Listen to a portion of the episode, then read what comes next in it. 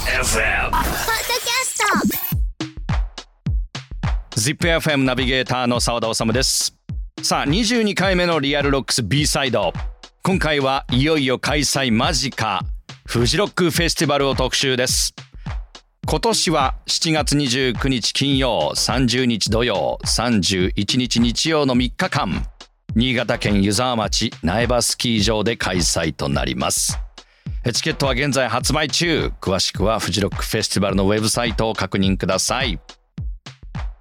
一昨年は延期。昨年は特別なフジロックということで行われましたが今年はどんなフジロックになるんでしょうか。フジロックを知る方にお話聞いてきました。では早速どうぞ。ZIPFM ポッドキャストリアルロックス B サイドフジロックスペシャル。日本のロックフェスの代名詞フジロックフェスティバル、えー今年も新潟県湯沢町苗場スキー場で7月29日から31日まで開催されます。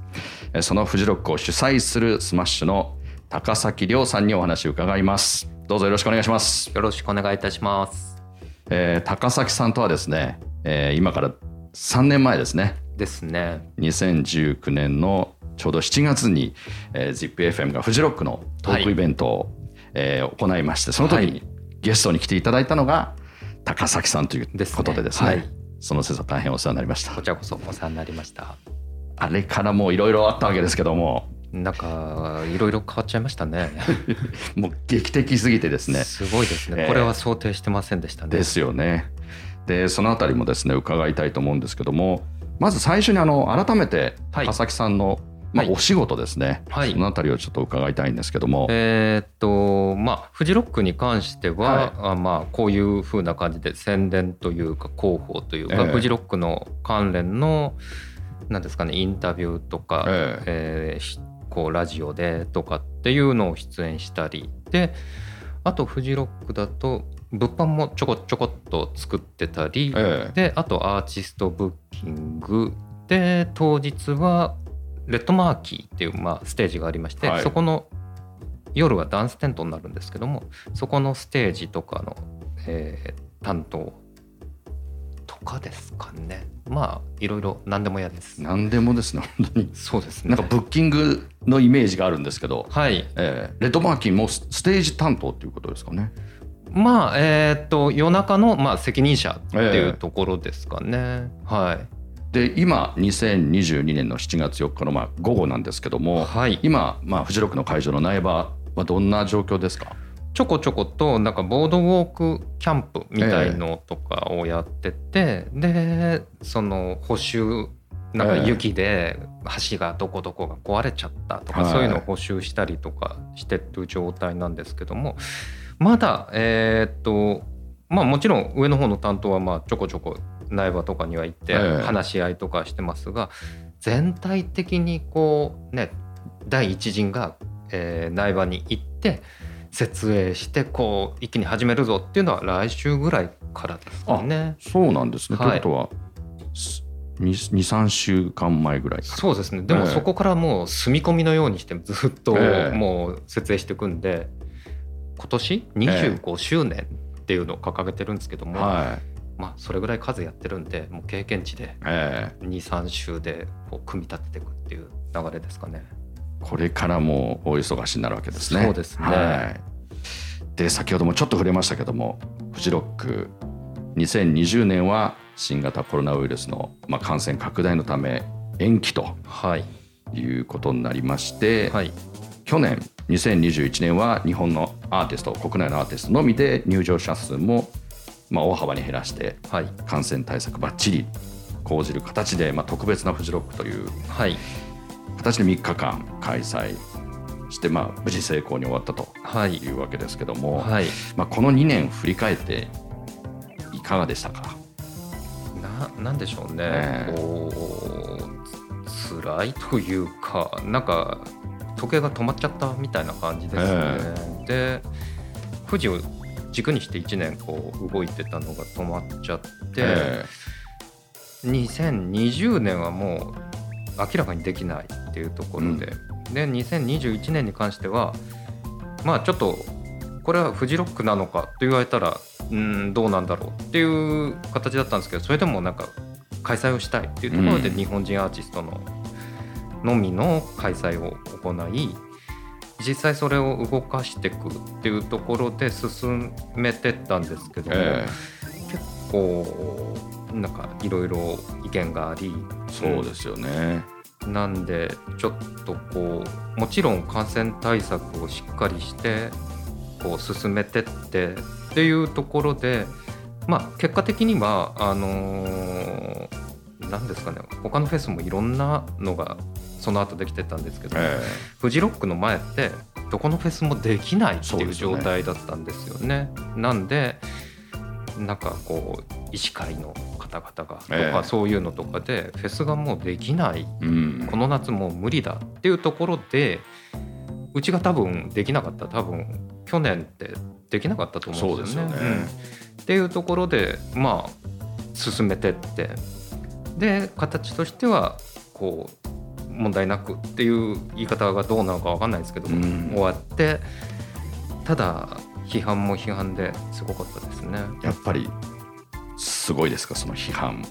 そうですね、ええ。まあよくこう見たんですけど、ええ。不要不急で、ううん。音楽は不要不急なのかとかそういうのがあって、でまあ広報というかそういう立場なのですよね。俯瞰でこういろんな人の意見を見て何ですかねもう見てるとか 開催中の えが3日間まあだから苗場入ってからええ34時間僕ずっと寝る前に見ててでもうなんかもう疲れて寝ちゃうっていうところなんですけど まあ言ってる人言ってる人全部ねこれが正しいんだって言って書いてるから、それにあの合ってる間違いは全くないっていうところでただうんそこまで言われちゃうかっていうのがちょっと悔しかったんですけども。えで一つそのまあ迷いながら開開催ねこうスタッフもねこれが絶対だとかそういうのでもなく、えうん。まあスタッフもうんフェスがこれで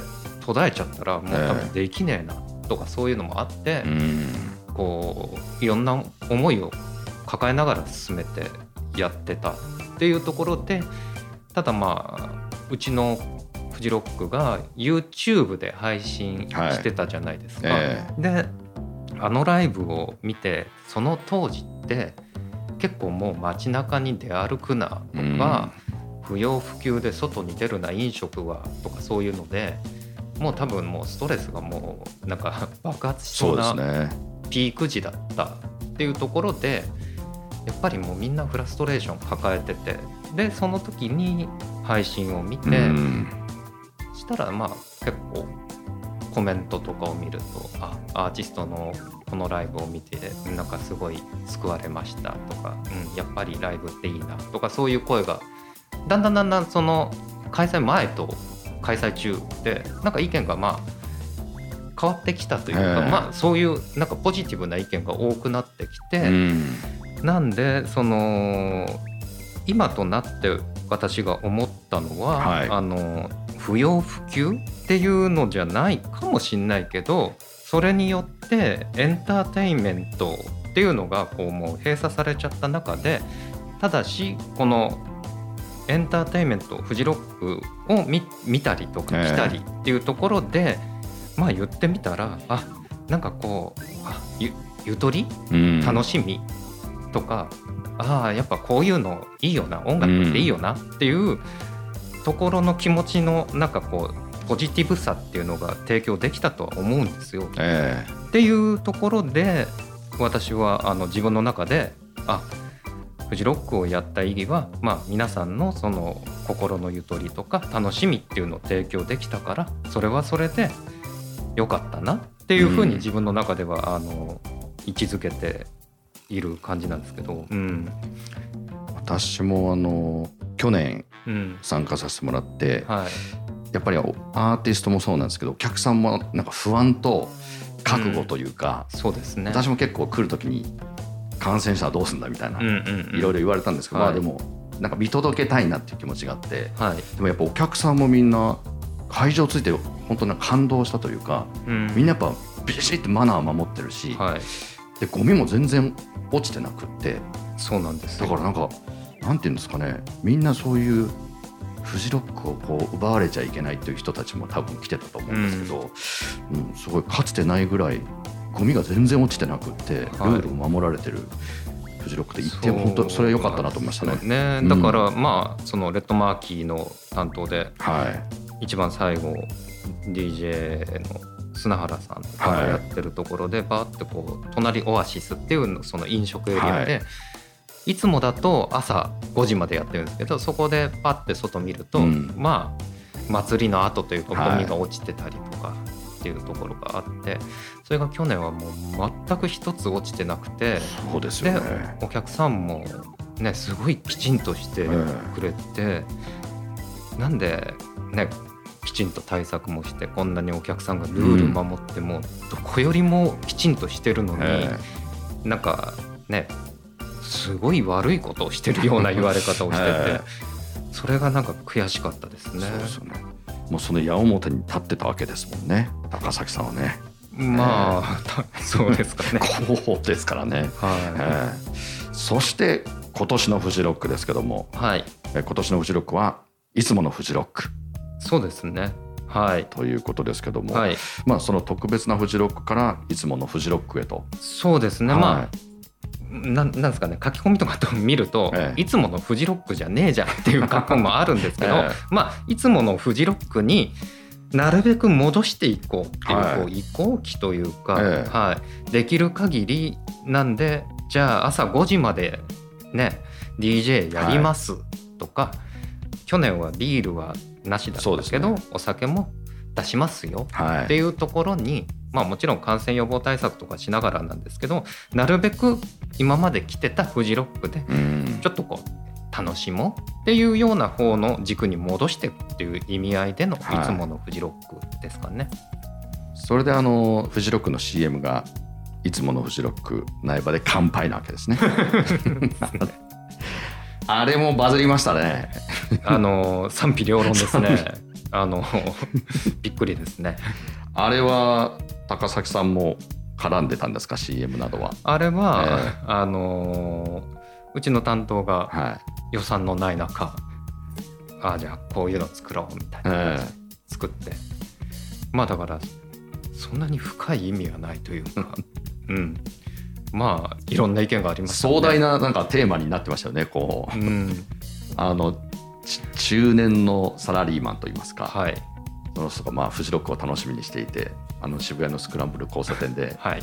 踊りまくるっていううん。CM でしたけども、すごいですね。Z 世代が出てきてどうだこうだおじさんがうん若者を切り捨てるのかとかなんかそういうのもありましたよね。記事とか見てると。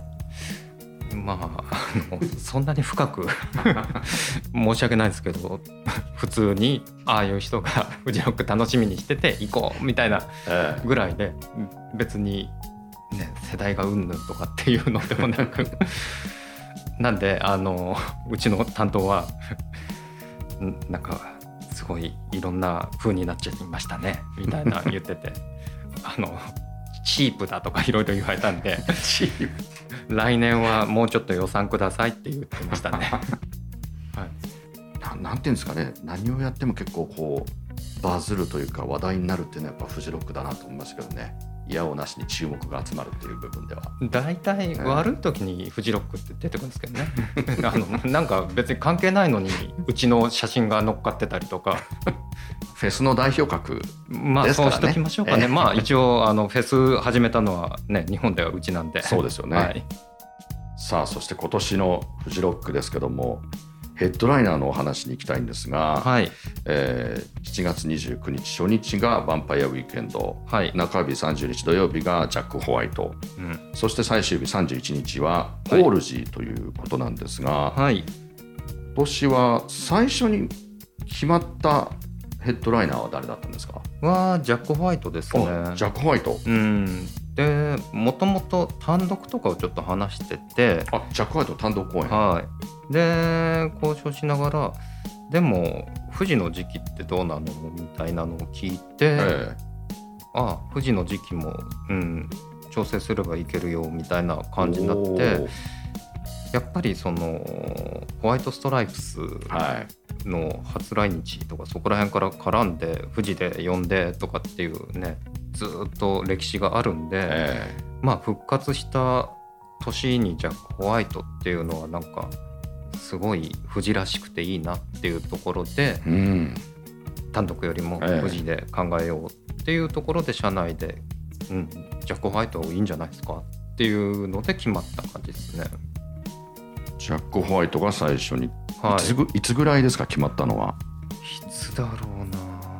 ちょっとうろ覚えですけど今年の前半とかはまあ発表前ぐらいじゃないですかね。ええ。うん、結構早い時点で今年もうまあ言ってみれば去年ですよね。去年のフジロックのはい最終日ぐらいですかねあのゲートにはいはい来年のはい日程が出てましたけども、はい。その時はもちろん何にも決まってない状態。そうですね何にも決まってなくて、ただあのー声を出してっていうのはどうだったかは覚えてないんですけど、ええ。まあ社員としてはまあもともとその日本人だけでやるフジロック。で来年は今までやってたフジロック外人も入れてやりたいよね。はい。っていうモチベーションも全員にあってだから来年はもうそっちにって考えようで、うん。動いてってたんですけども、え多分もうそれこそねこうちょっと1年前というか遡ると結局何ですかねスーパーソニックで9月かな、えはい9月でしたね。やっと1年半ぶりぐらいに来日ができて、はでじゃあこういうやり方で呼べば外人もできるんだ外人アーティストもできるんだい、うん。っていうところでその洋楽のプロモーターとかが集まりがあって、えまあそれこそクリエイティブマンとか内もとか有働さんとかいっぱい集まってるところがあって、そこで話しててでスーパーソニックがこういう風に、うん、できました。でまあ逆に言ったらどういう風に呼べばできるかっていうかあどういう風な進め方をすれば呼べるかええ。っていうのを、えー共有してで省庁に働きかけてたんですよ。でこういう、えー経済産業省にこういうふうな書類を提出して、ええでいろんなこう話をしてこうすれば隔離をして、えーアーティスト呼べますっていうところまで行ってじゃあやってこうっていうところで。え9月10月ぐらいからあだからスーパーソニック終わった時からうちもその外人アーティストをじゃああの来年とかで進めようっつってそれこそ僕がやってたアーティストとかも進めたんですよ。でまあ隔離とかも OK だよねっていうのを確認しながらやってって進めてってそしたら11月30日とかですかねは渡航停止っていうのがあって、あれすんごい分厚いこう申請書から何からを書いてなぜ今この時期にこのアーティストが来なきゃいけないかみたいな理由をもう論文のように書いて これは代役じゃできないのかとか。い代役？そリモートじゃできないのかっていうそういうのにも問いに答えて。えとかっていうのを提出したんですよ。でで渡航が止まっちゃって。えちゃった。渡航が止まっちゃった。渡航いつ再開するんだろう。で再開したら何日間隔離なんだろうとかもう疑問だらけで、えだかえらそこでバンバンバンバン進めるわけにもいかなくもうだからミーティングばっかしてましたね。海外アーティストは言ってみたらアジアを回ったりとかしてそうですよね。そこだけ来てたとねお金が稼げないから、ええ。いいろんなアジアとか回って帰るわけですよね。ってなると3日間隔離でしたら次の国とかこうね効率よくないじゃないですか。拘束したわけですもんね、うん。え。だからそれができるかどうかとか交渉をしてじゃあできるできないとかそういうのもややりながら進めてってまあ今はだからほぼほぼ隔離はしないで大丈夫、注射打ってればとかそういう風になったんですけど、えその時はもうだから手探りだったんでもういろんな形のシミュレーションをしてでもうもがいてたっていうところですよね。確かも3年前に伺った時はもう富士が終わってその後もうブッキングのは話がぼぼちぼち出るみたいなことを確かおっしゃってましたけども、はいじゃあ昨年で言うともうそんなどころじゃなかったわけですよね。うんなんか名前が上がってたけどさてどうしよう。ですよねもう。どういう風にやるとか。はあ。なんでちょっとなんか袋小路に迷っちゃったみたいな 感じでしたね、でジャック・ホワイトが最初に決まりはい。その後ホールジーですか？そうですね、うんホールジーがまあど女性入れたよねっていうところで、えこういろいろ探してあスケジュールが大丈夫だっていうところで話をしてまとまったっていう流れですね。めちゃめちゃ日本好きですよねホールジーって。なんか好きというか、ええまあ好きなんだろうけどそのクリエイティブマンで来日をやった時には大阪公演が世界その時ってホールジーって世界でバンバンソールドアウトして勢いにガーって来てる時に大阪公演が全然入んなくて、い。あそうなんですか？うん、それであら。話話してて、はい。でなんか本人も言っててあまだまだなんだなほっていうのでちょっとこうすごい印象に残ってたらしく、ええ。うん。それがまあ言ってみたらフジロックでヘッドライナーで帰ってくるなんかいい話だな何？そ知らなかったですそれ。そうなんですね。そうなんですよね。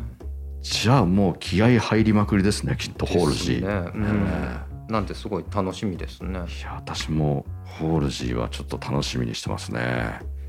そしてヴァンパイアウィークエンドはい。ですけど発表が一番遅かったのはヴァンパイアウィークエンドでしたっけ？そうですね。まあいろいろこういろいろ考えてた中で、えうまくパズルがはまらなくうーんいろんなアーティストを定めながらあでもヴァンパイア行きたいよね。えうん。っていうところから交渉して、うん、なんとか最後まとまったっていう流れですね。であの流れで言うと例えばまあ2日目で言うとフォールズからのジャック・ホワイト。うん。でまあトム・ミッシュからのホールジーうん。なんですか金曜日はうん YOASOBI からのヴァンパイアウィーケンドっていううん。これは狙いとかあるんですか、えっ、とね、え使えないですねこれは。